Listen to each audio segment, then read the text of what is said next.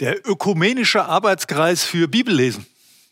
Er wählt für jedes Jahr einen Bibelvers aus, die sogenannte Jahreslosung. Das wird nicht ausgewählt im Sinne von, äh, nächste Woche fängt das neue Jahr an, wir müssten mal schnell irgendeinen Vers ziehen, der gut passt, sondern drei Jahre im Voraus wird dieser Vers von diesem Arbeitskreis erwählt, gezogen, ausgesucht, der dann für ein Jahr stehen soll.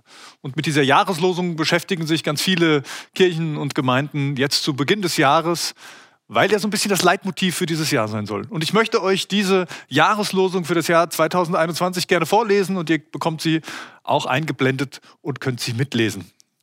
Sie steht in Lukas 6, Vers 36 und da heißt es, seid barmherzig, wie auch euer Vater barmherzig ist. Seid barmherzig, wie auch euer Vater barmherzig ist. Jesus spricht hier diesen Vers nicht einfach mal so irgendwie bei einer Pressekonferenz oder sowas, sondern er spricht diesen Vers zu seinen Jüngern.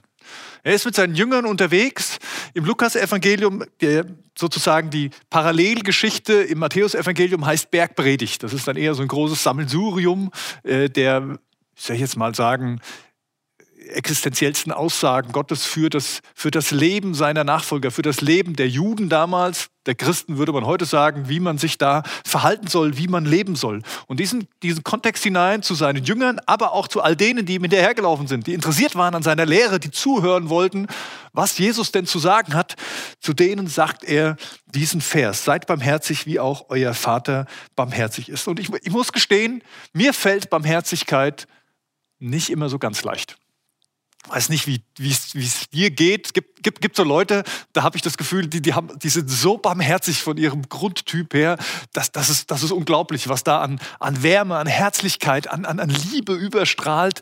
Und, und die können das auch. Die können sich ganz aufopfern. Die können sich ganz hingeben in so eine Gemeinschaft. Und ich merke, ich bin auch eher getrieben von, von Gedanken und Ideen und Kreativen. Und mir fällt es nicht immer so ganz leicht, barmherzig zu sein. Zumindest nicht, ähm, wenn es zum Beispiel um Machthaber geht, die die Hass und Hetze predigen und, und, und, und Leute aufstacheln. Da fällt es mir ehrlich gesagt schwer, barmherzig zu sein. Mir, mir fällt es auch schwer, barmherzig zu sein bei Menschen, die bewusst Leid anderer in Kauf nehmen, um ihre eigenen Ziele zu erfüllen. Bei Ausbeutung fällt es mir schwer, barmherzig zu sein. Wenn, wenn grundlos Menschen ausgebeutet werden oder selbst die Natur ausgebeutet wird, Einfach nur, um selbst genug zu haben. Und ich muss gestehen, manchmal, manchmal fällt es mir auch schwer, bei Dummheit und Ignoranz barmherzig zu sein. Ich meine damit jetzt nicht den Intellekt, zu sagen, oh, da hat jemand einen schwächeren Intellekt und deswegen fällt es mir schwer. Nein, Dummheit ist für mich was, was ganz anderes. Ja, Forrest Gump hat das so schön gesagt, dumm ist der, der Dummes tut. Ähm, ein sehr interessanter Satz, da muss man mal drüber nachdenken, ein bisschen länger. Ja, auch da fällt es mir manchmal schwer. Ich denke, das, das darf doch nicht sein. Wie kann man denn so sein? Wie, wie kann man denn sowas machen? Bei Barmherzigkeit geht es allerdings auch nicht um Gleichgültigkeit. Zu sagen, na ja, gut, ist halt so. Mir doch egal. Ärgere ich mich nicht drüber, gehe ich einfach weiter. Nee, das meint nicht Barmherzigkeit. Barmherzigkeit meint auch nicht, dass man alles legitimieren muss, was ein anderer tut dass man auch nicht, nicht einverstanden sein kann mit dem, wie andere leben, wie andere sich äußern, wie andere sich verhalten. Ganz im Gegenteil. Barmherzigkeit bedeutet vielleicht auch an mancher Stelle ganz bewusst Stopp zu sagen. Ganz bewusst zu sagen, ich bin der anderer Meinung. Ganz bewusst dem anderen den Spiegel auch mal vorzuhalten. Aber nicht mit dem, mit dem Ziel, mit dem Ziel selber als der Kluge, der Weise, der Bessere dazustehen, sondern immer mit dem Ziel, dem anderen zu helfen. Dem anderen zu helfen in, in seiner Situation, wo er vielleicht manches gar nicht wahrnehmen kann. Wo er sich selbst nicht helfen kann.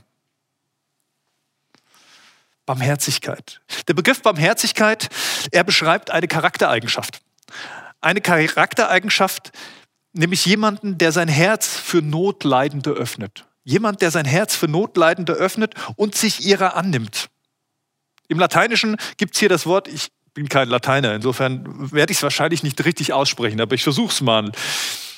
Mirericors. Mirericors. Kommt von mire, was übersetzt arm, notleidend bedeutet, und von Cordis, dem Herz. Also ein Herz für die Armen haben.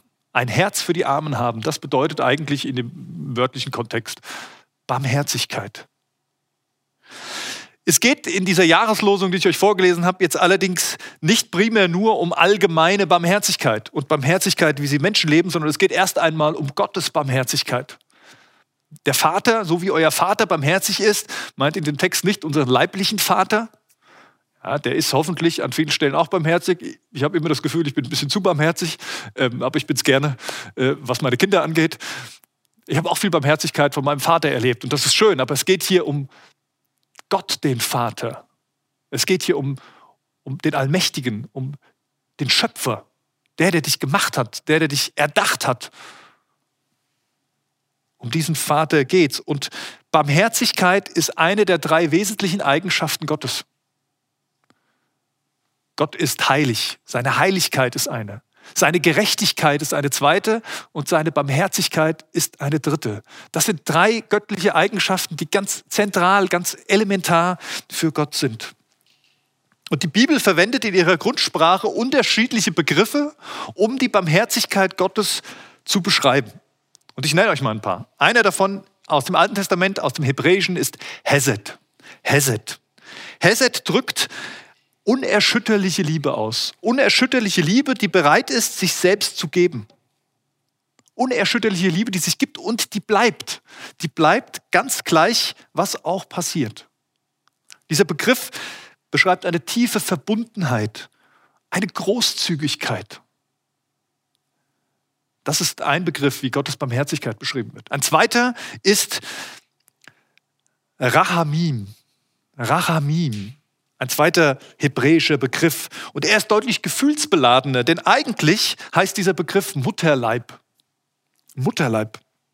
Also Zärtlichkeit und Liebe steckt in diesem Begriff drin. Die Liebe und Zärtlichkeit einer Mutter, die sie gegenüber ihrem Baby hat. Hier geht es auch ganz stark um Geborgenheit. Gottes Barmherzigkeit ist, ist mütterliche Liebe, ist Geborgenheit, ist, ist hingebungsvoll unabhängig davon, was passiert. Sie bleibt, sie geht nicht. Und im Neuen Testament gibt es auch einen Begriff, der Gottes Barmherzigkeit beschreibt, und das ist Eleos. Eleos steht im Neuen Testament und es beschreibt eine starke innere Anteilnahme am Leid anderer.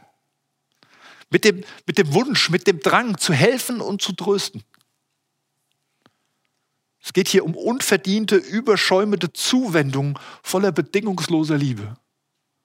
Und auch das ist Gottes Barmherzigkeit. Gott ist barmherzig. Und ich habe euch mal ein kleines Statement mitgebracht, das könnt ihr mitlesen. Da habe ich geschrieben, nicht nur Gott ist barmherzig, sondern ich habe geschrieben, Gott ist Barmherzigkeit. Es ist Teil von ihm. Er, er tut nicht nur einfach etwas Barmherziges, sondern es ist sein Wesen. Er ist barmherzig. Er liebt unerschütterlich, unabhängig davon, was gewesen ist. Und diese Liebe gilt dir im Übrigen. Und er ist voller Mitgefühl und er möchte trösten und helfen. Das ist Gottes Herzensanliegen. So ist Gott. Das ist Teil seines Wesens. Durch die Barmherzigkeit wird Gottes Liebe als Vater, man könnte auch sagen seine mütterliche Liebe, die da auch mit reingehört, durch die Barmherzigkeit wird die für uns sichtbar, sie wird uns offenbart, sie wird Teil von uns.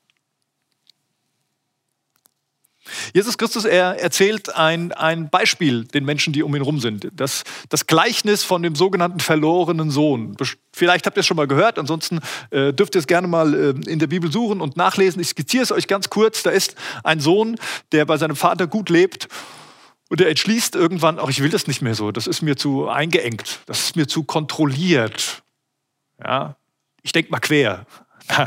ist vielleicht jetzt ein bisschen überspitzt, aber er sagt, okay, lieber Vater, gib mir doch mal all das Geld, all das, all das Guthaben, was mir zusteht, das, das Erbe, was mir zusteht, zahl es mir aus und dann mache ich mich vom Acker. Und genauso macht das auch. Der Vater gibt es ihm und er verschwindet. Aber es geht ihm eigentlich gar nicht gut auf dieser Reise. Er, das Geld ist relativ schnell weg, er verbrasst und am Schluss landet er im Dreck.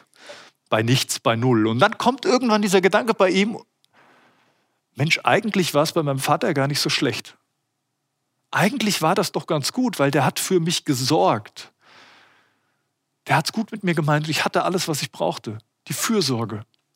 Und dann macht er sich reumütig auf den Heimweg und überlegt die ganze Zeit, wie er seinem Vater das doch klar machen kann, dass er jetzt doch als Sklave arbeiten möchte, hat Angst davor, dass sein Vater ihn verstößt, dass er ihn wegstößt und sagt, hey, du hast alles, es reicht. Du bist nicht mehr mein Sohn. Das ist das, womit er rechnet. Und als er dann in die Nähe seiner Heimat kommt, da sieht ihn der Vater von weitem kommen, weil er auf ihn gewartet hat, weil er, weil er Sehnsucht nach ihm hatte. Und dann sieht er ihn kommen und dann rennt er ihm entgegen er sprintet. Äh, ein, ein, Mann, sag mal, im, im besten Alter, im, damals im, im, vorderen Orient, der, der rennt nicht. Das gehört sich nicht. Aber dieser Vater, er tut's, weil er so voller Freude und voller Liebe ist für seinen Sohn. Der rennt ihm entgegen und er schließt ihn in die Arme. Und er, er, er macht sich dreckig, weil dieser Sohn von den Schweinen kam und gestunken hat. Aber es ist ihm völlig egal. Er schließt ihn in die Arme und er, er feiert ein Fest mit ihm und er steckt ihm den, den Ring an und erklärt ihn wieder zu seinem Sohn und lässt ihn wieder teilhaben an seinem Leben, genauso wie vorher. So ist dieser barmherzige Vater. Das, das ist die Barmherzigkeit Gottes, die uns in der Bibel beschrieben wird. Und diese Geschichte, die Jesus hier erzählt, sie führt mich zu der Frage, wie kann ich denn den Weg der Barmherzigkeit gehen? Was ist denn der Weg der Barmherzigkeit? Und auch dazu habe ich euch was zum Einblenden mitgebracht als Statement von mir. Das heißt, der Weg der Barmherzigkeit ist Umkehr. Der Weg der Barmherzigkeit ist Umkehr. Dieser verlorene Sohn, er konnte die Barmherzigkeit seines Vaters nur erfahren, nur erleben, indem er sich auf den Weg zurück macht und sagt, ich habe Mist gebaut, ich gehe zurück zu meinem Vater und frage ihn, ob ich als Sklave oder als Tagelöhner bei ihm arbeiten kann. Er kehrt zu seinem Vater um. Er erkennt, dass da etwas nicht, nicht gut war in, seine, in seiner Art und Weise, in seinem Leben. Und er erkennt vor allen Dingen, dass er kein Anrecht darauf hat, einfach zurückzukommen. Umkehr. Was meint Umkehr? Umkehr bedeutet, sich Jesus zuwenden, sich Gott zuwenden, seine Gegenwart suchen zurück zum Kreuz, könnte man sagen. Das Kreuz von Golgatha als ein, als ein, ein, ein Ort, der all unsere Verfehlungen, all unsere Trennung von Gott symbolisiert. Und vielleicht der Ort der größten Barmherzigkeit Gottes, weil er all das mit wegnimmt, als Jesus Christus für uns gestorben ist. Deswegen ist dieses Kreuz auch immer dieser Ort der Umkehr, wo wir hin zurückgehen, wo wir, wo wir all diese Trennung von Gott abladen können und uns Gott und seiner Barmherzigkeit zuwenden können. In sein Licht stellen, in das Licht Gottes, in das Licht Jesu hineinstellen. Und dort unsere Wahrnehmungen, unsere Beurteilungen, unsere Erkenntnisse von ihm schärfen und gegebenenfalls korrigieren lassen. Denn wir erkennen nicht immer alles richtig. Wir bewerten nicht immer alles richtig. Wir nehmen Dinge falsch wahr. Wir sind gefangen ganz oft in, in unseren Gefühlen und unseren Gedanken. Das sind Dinge, die uns geprägt haben in unserer Vergangenheit oder wo auch immer, die manchmal einfach wieder vorkommen, die wir nicht kontrollieren können. Und dann meinen wir, es ist so. Dann sehen wir irgendwelche Verschwörungen, dann nehmen wir wahr, dass die Leute es alle böse mit uns meinen. Da fangen wir an zu urteilen über andere. Ans Kreuz zu gehen, ins Licht Gottes, ins Lichte Jesu, um uns da wieder in unserer Wahrnehmung schärfen und korrigieren zu lassen. Das bedeutet Umkehr, ihn zu suchen, ihn zu fragen, uns auch vor ihm auf die Knie zu werfen. Die katholische Kirche, sie hat die Beichte als festes Sakrament eingeführt. Und sie spricht an vielen Stellen von dem Geschenk der Beichte. Und auch wenn ich kein Freund bin von irgendwelchen auferlegten Dingen, die man tun muss, um Gottes Barmherzigkeit zu kriegen, glaube ich, dass der, der Grundgedanke dahinter eigentlich ein ganz guter ist, der diese Umkehr, diesen Weg der Umkehr beschreibt. Nimm dir Zeit, um zu reden. Nimm dir Zeit, um das auszusprechen, was dich von Gott trennt. Bring's vor ihn. Barmherzigkeit ist nur Barmherzigkeit, wenn sie nicht obligatorisch ist. Wisst ihr, was ich damit meine? Barmherzigkeit, wenn Gott einfach barmherzig wäre ohne Umkehr. Also ich glaube, Gott, Gottes Wesen ist barmherzig, aber Gottes Wesen ist auch gerecht und heilig. Und deswegen ist es eben nicht so, meiner Meinung nach, dass wir alle sowieso Gottes Barmherzigkeit erfahren werden, sondern es braucht einen Schritt von uns. Und nur dann ist es auch wirklich Barmherzigkeit, weil sonst wäre es einfach nur ja, eine Güte, die halt einfach so ist. Aber zur Barmherzigkeit gehört diese Umkehr dazu. Und Gott ist barmherzig, wenn wir zu ihm umkehren, aber wir müssen diesen Schritt gehen. Wir müssen diesen Schritt gehen zu ihm. Es gibt ein weiteres Gleichnis von Jesus, was er erzählt, und das ist die Geschichte vom barmherzigen Samariter. Vielleicht habt ihr die auch schon mal gehört. Er erzählt von einem Mann, der auf einem sehr schmalen, sehr verwegenen Weg unter die Räuber gefallen ist. Und dann kommen verschiedene Leute vorbei und sehen diesen Mann halbtot und nackt und verwundet da liegen. Und die ersten beiden, die vorbeikommen, das sind ähm, jüdische Geistliche die, zu, die vom, vom, Tempeldienst kommen oder auf dem Weg zum Tempeldienst sind und ähm, die lassen den Mann links liegen. Bei uns würde man das äh, unter, könnte man das anzeigen unter dem Aspekt der unterlassenen Hilfeleistung.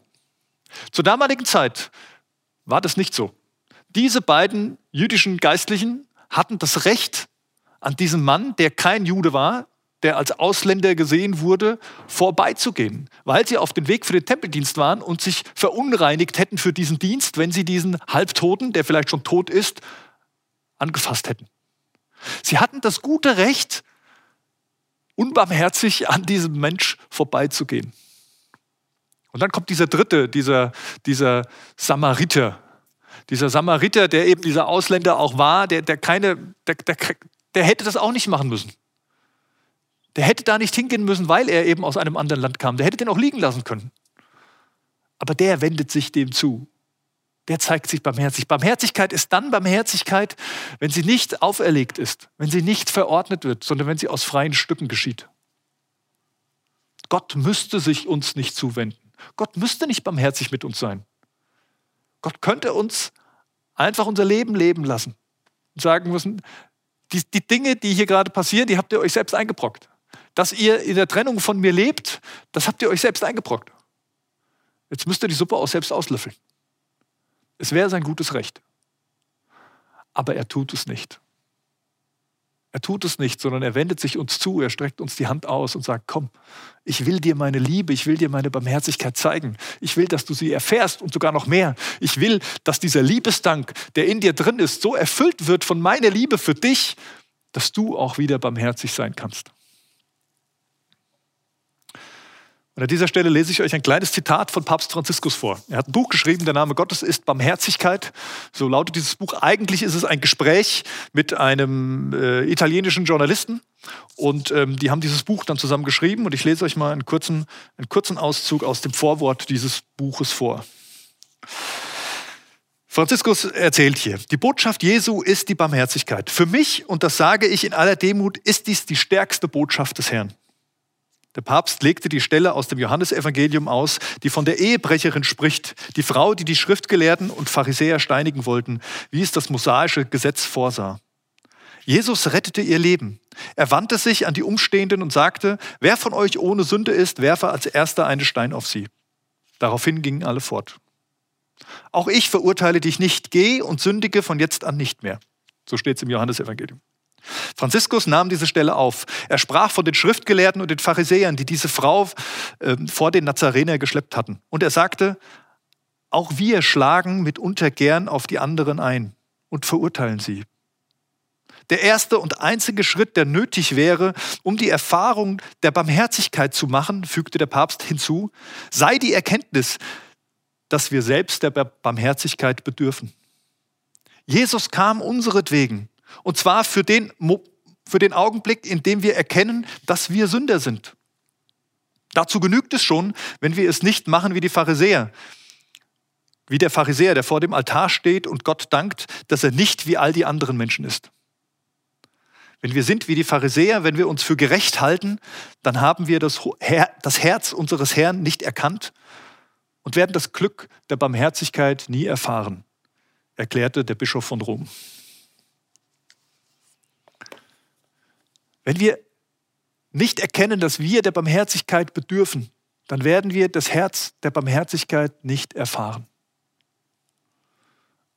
Auch eine spannende Geschichte, die da erzählt wird, die der Papst aufgreift. Mit der Frau, die zu Recht nach jüdischem Gesetz damals zu Recht gesteinigt worden wäre. Jesus hätte nicht eingreifen müssen, aber er tut es. Er sagt, wer von euch nicht Barmherzigkeit braucht, der soll mal urteilen.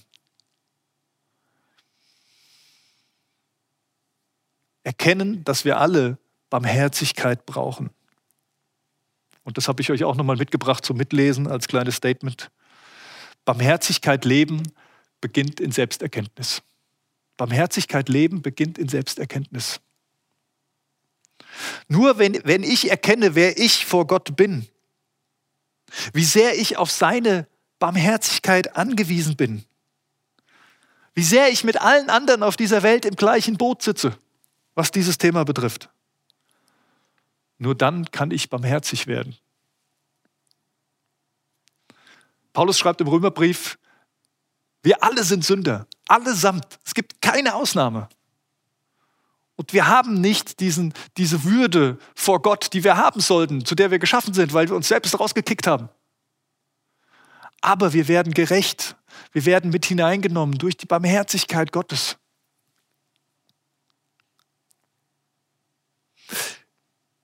Der Vers der Jahreslosung, seid barmherzig, wie euer Vater barmherzig ist, er, er, steht ja nicht völlig zusammenhangslos, sondern ich lese euch einfach mal den Text, den Vers vor, der direkt, direkt dahinter steht.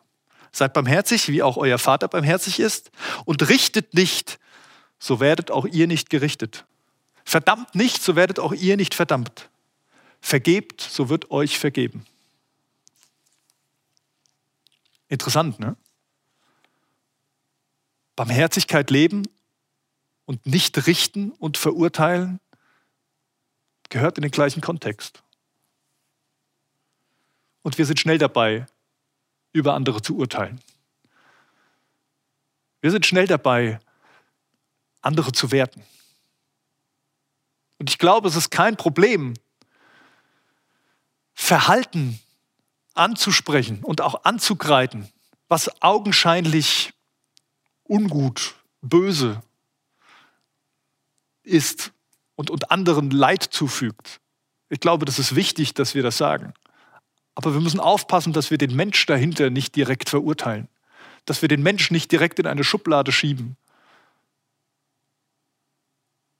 Wie, wie, wie geht es dir, wenn du durch, durch die Stadt läufst? Und zu früheren Zeiten war es da so, da konnte man Menschen in der Stadt sehen und manch einer saß zerlumpt mit seinen Tüten und seinem Einkaufswagen und seinem Karton, in dem er schläft, irgendwo in der Ecke. Mit einer Flasche Bier in der Hand und einem Schälchen davor, wo man Geld reinlegen konnte. Was geht dir durch den Kopf, wenn du eine solche Person siehst? Und ich sage es ganz ehrlich, wir sind ganz schnell dabei, solche Menschen in Schubladen zu stecken. Und es geht nicht darum, dass wir gutheißen die Art und Weise, wie dieser Mann lebt. Überhaupt nicht. Aber dieser Mann hat eine Geschichte. Oder Frau oder wer auch immer. Da gibt es eine Geschichte dahinter. Da gibt es Erfahrungen dahinter. Da gibt es meistens auch Verletzungen dahinter. Da gibt es eine große Bedürftigkeit. Und im Kern ist es die gleiche Bedürftigkeit, die wir auch haben. Nur, dass wir einen anderen Weg gefunden haben. Dass wir vielleicht andere Leute an unserer Seite hatten, die uns geholfen haben, den Weg zu gehen. Dass wir irgendwie die Abbiegung noch bekommen haben. Und die Person eben nicht. Wir urteilen schnell. Und mitunter fallen wir auch schnell in die Opferrolle rein. Und auch das ist nicht gut. Der Chef, der Arbeitskollege, vielleicht sogar der Ehepartner, der Pastor, die verstehen mich alle nicht. Die nehmen mich nicht ernst.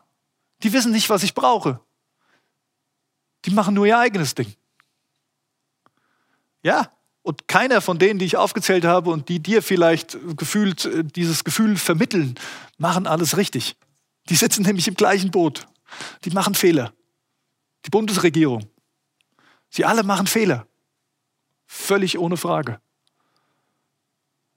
Der Punkt ist, wenn du in diesem Opfersessel sitzen bleibst und nur darauf guckst, dass alle böse sind und auf die Barmherzigkeit der anderen wartest, wirst du selbst nicht barmherzig sein.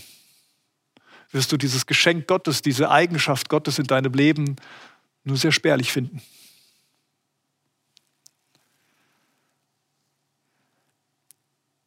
Wir sollen barmherzig sein, wie der Vater barmherzig ist. Wir sollen nicht richten, wie der Vater richtet, weil das ist Gottes Aufgabe. Aber ihn als Vorbild der Barmherzigkeit zu sehen, das, das, das dürfen wir. Das ist, das ist unsere Aufgabe, das ist unser Job. Barmherzigkeit leben zeigt sich in tätiger Nächstenliebe. In der katholischen Kirche hat man die sieben Werke der Barmherzigkeit, wird auch aus einem Zitat Jesu beschrieben. Da geht es darum, Hungrige zu speisen, Durstige zu tränken, Fremde zu beherbergen, Nackte zu kleiden, Kranke zu pflegen, Gefangene zu besuchen und Tote zu bestatten. Ja, das sind alles gute Dinge, aber ich glaube auch nur Formen. Da fehlt dann noch was an Inhalt. Es gibt viel mehr. Und Barmherzigkeit fängt an einem ganzen, ganz anderen Punkt an, nämlich in meinem Herzen. In meinem Herzen beginnt die Barmherzigkeit. Und es gibt Vorbilder, die man sich angucken kann. Mutter Teresa zum Beispiel, sie, hat, sie ist zu den Ärmsten der Armen gegangen und, und hat, sie, hat sie versorgt, hat sich um sie gekümmert, hat mit ihnen gelebt. Die Geschichte der heiligen Elisabeth, die auf der Wartburg war oder dann auch später in Marburg im 13. Jahrhundert, ist auch so eine Geschichte, die nur 24 Jahre alt wurde, drei Kinder gekriegt hat, ihren Mann verloren hat auf dem Kreuzzug und dann angefangen hat, Waisenhäuser zu bauen und, und sich um die Armen und die Ärmsten zu kümmern, selbst in ihrem kurzen Leben. Unter uns gibt es manche Vorbilder in Barmherzigkeit, die ihre Eltern, ihre Angehörigen pflegen. Mit ganz viel Liebe, mit, mit ganz viel Hingabe. Eltern im Moment in dieser Zeit, wo es auch nicht so ganz einfach ist, wenn die Kinder zu Hause sind und man, man nicht raus kann, nirgendwo hin kann. Die Story, die ihr vielleicht an Weihnachten gesehen habt, äh, bei den, der kleinen Kindergeschichte von Odu Fröhliche, Johannes Falk, der diesem Hans ein Zuhause gibt und vielen anderen Waisenkindern. Ich habe vorhin gesagt, ich bin nicht barmherzig, aber ich glaube, man kann es, ich, ich, hoffe, ich bin mittlerweile etwas barmherzig, aber ich glaube, man, man kann doch barmherziger werden, indem man es an mancher Stelle auch übt. Für mich war es so, dass, dass irgendwann mein Herz aufging für, für die Strafgefangenen, die hier in, in Butzbach sitzen. Und ich dann angefangen habe, den Weg in diese JVA zu gehen, um, um diese, ja, das sind Leute, die sitzen da, weil sie jemanden getötet haben. Mich mit denen zu treffen, mich mit denen zu unterhalten, sie, sie zu besuchen. Und ich lerne Barmherzigkeit an dieser Stelle.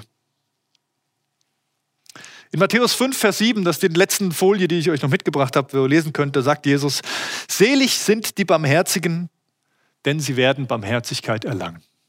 Selig sind die Barmherzigen, denn sie werden Barmherzigkeit erlangen. Du und ich, wir brauchen Gottes Barmherzigkeit. Jeden Tag. Und das ist keine schlechte Nachricht. Nein, das ist eigentlich eine gute Nachricht, denn Gott ist da und er gibt uns seine Barmherzigkeit jeden Tag.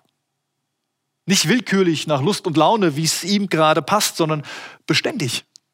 Er gibt sie uns treu und beständig. Du kannst dich darauf verlassen. Aber er gibt sie eben nicht automatisch, sondern in der Beziehung mit ihm, in der Gemeinschaft mit ihm. Und diese Begegnung mit Gott, diese Begegnung mit seiner Barmherzigkeit, die wird dich und mich verändern. Und zwar zum Positiven. Unser Blick für uns und für andere wird verändert werden. Unser Denken und unser Werten über andere wird dadurch verändert werden. Und daraus werden dann auch Taten folgen. Taten, die Barmherzigkeit widerspiegeln. Klar kannst du auch sagen, ich werde 2021 barmherzig und ich mache mir eine Liste mit, mit, mit, mit Werken, mit Dingen, die ich tue und ähm, die hake ich dann einfach ab und dann bin ich barmherzig gewesen. Klar, kannst du machen. Es heißt in der Jahreslosung aber, seid barmherzig, wie euer Vater barmherzig ist. Und Gott hat keine Liste, die er abhakt. Jetzt gucke ich mir den mal an. Hier Julia, Stefan, äh, Susi und wie auch immer ihr alle heißt. Äh, Gott hat so eine Liste mit dem Namen und da hat er stehen, was er für euch tun will und dann macht er einen Haken dran und das ist gut. Nein, genau so ist Gott nicht. Gott arbeitet keine Liste ab. Gott liebt. Er liebt dich. Und deswegen können wir barmherzig sein. Ich lade dich ein, umzukehren zu ihm. Immer wieder. Jeden Tag aufs Neue. Sich ihm zuzuwenden, zu ihm zu kommen und ihm dein Herz hinzuhalten. Jesus Christus, ich danke dir von Herzen, dass du unser Erlöser bist, dass du unser, unser Herr bist, unser Retter und dass du in diese Welt gekommen bist, um, um Leben zu retten. Herr, und wir dürfen dir nachfolgen, wir dürfen mit dir unterwegs sein. Und wenn wir barmherzig sind, Barmherzigkeit üben, dann geht es darum, Menschen in deine, in deine, in deine Gegenwart hineinzubringen, in diese Liebe, in diese Barmherzigkeit hineinzubringen. In, sie ins Licht, sie zum Leben zu bringen. Danke, dass du dich uns zuwendest. Danke, dass uns deine Barmherzigkeit gilt. Und Herr, ich möchte es lernen, mehr und mehr darin und daraus zu leben. Danke, dass du barmherzig bist. Amen.